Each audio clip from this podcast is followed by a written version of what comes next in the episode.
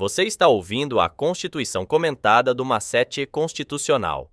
Para dicas, esquemas e mapas mentais, acesse arroba Macete Constitucional no Instagram. Artigo 5 Inciso 11.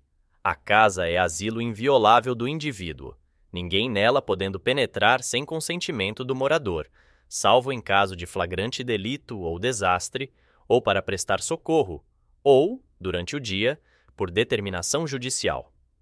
Nota: Jurisprudência do STF de 2007 referente ao conceito de casa.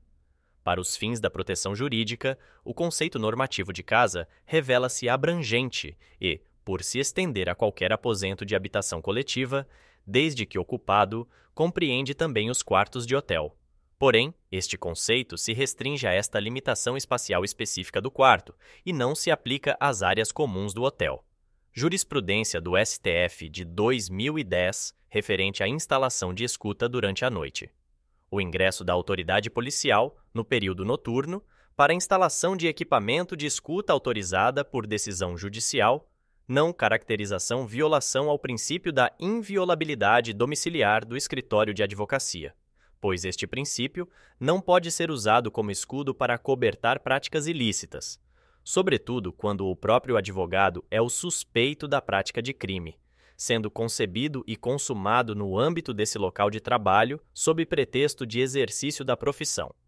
Jurisprudência do STF de 2011, referente à busca e apreensão determinada por CPI.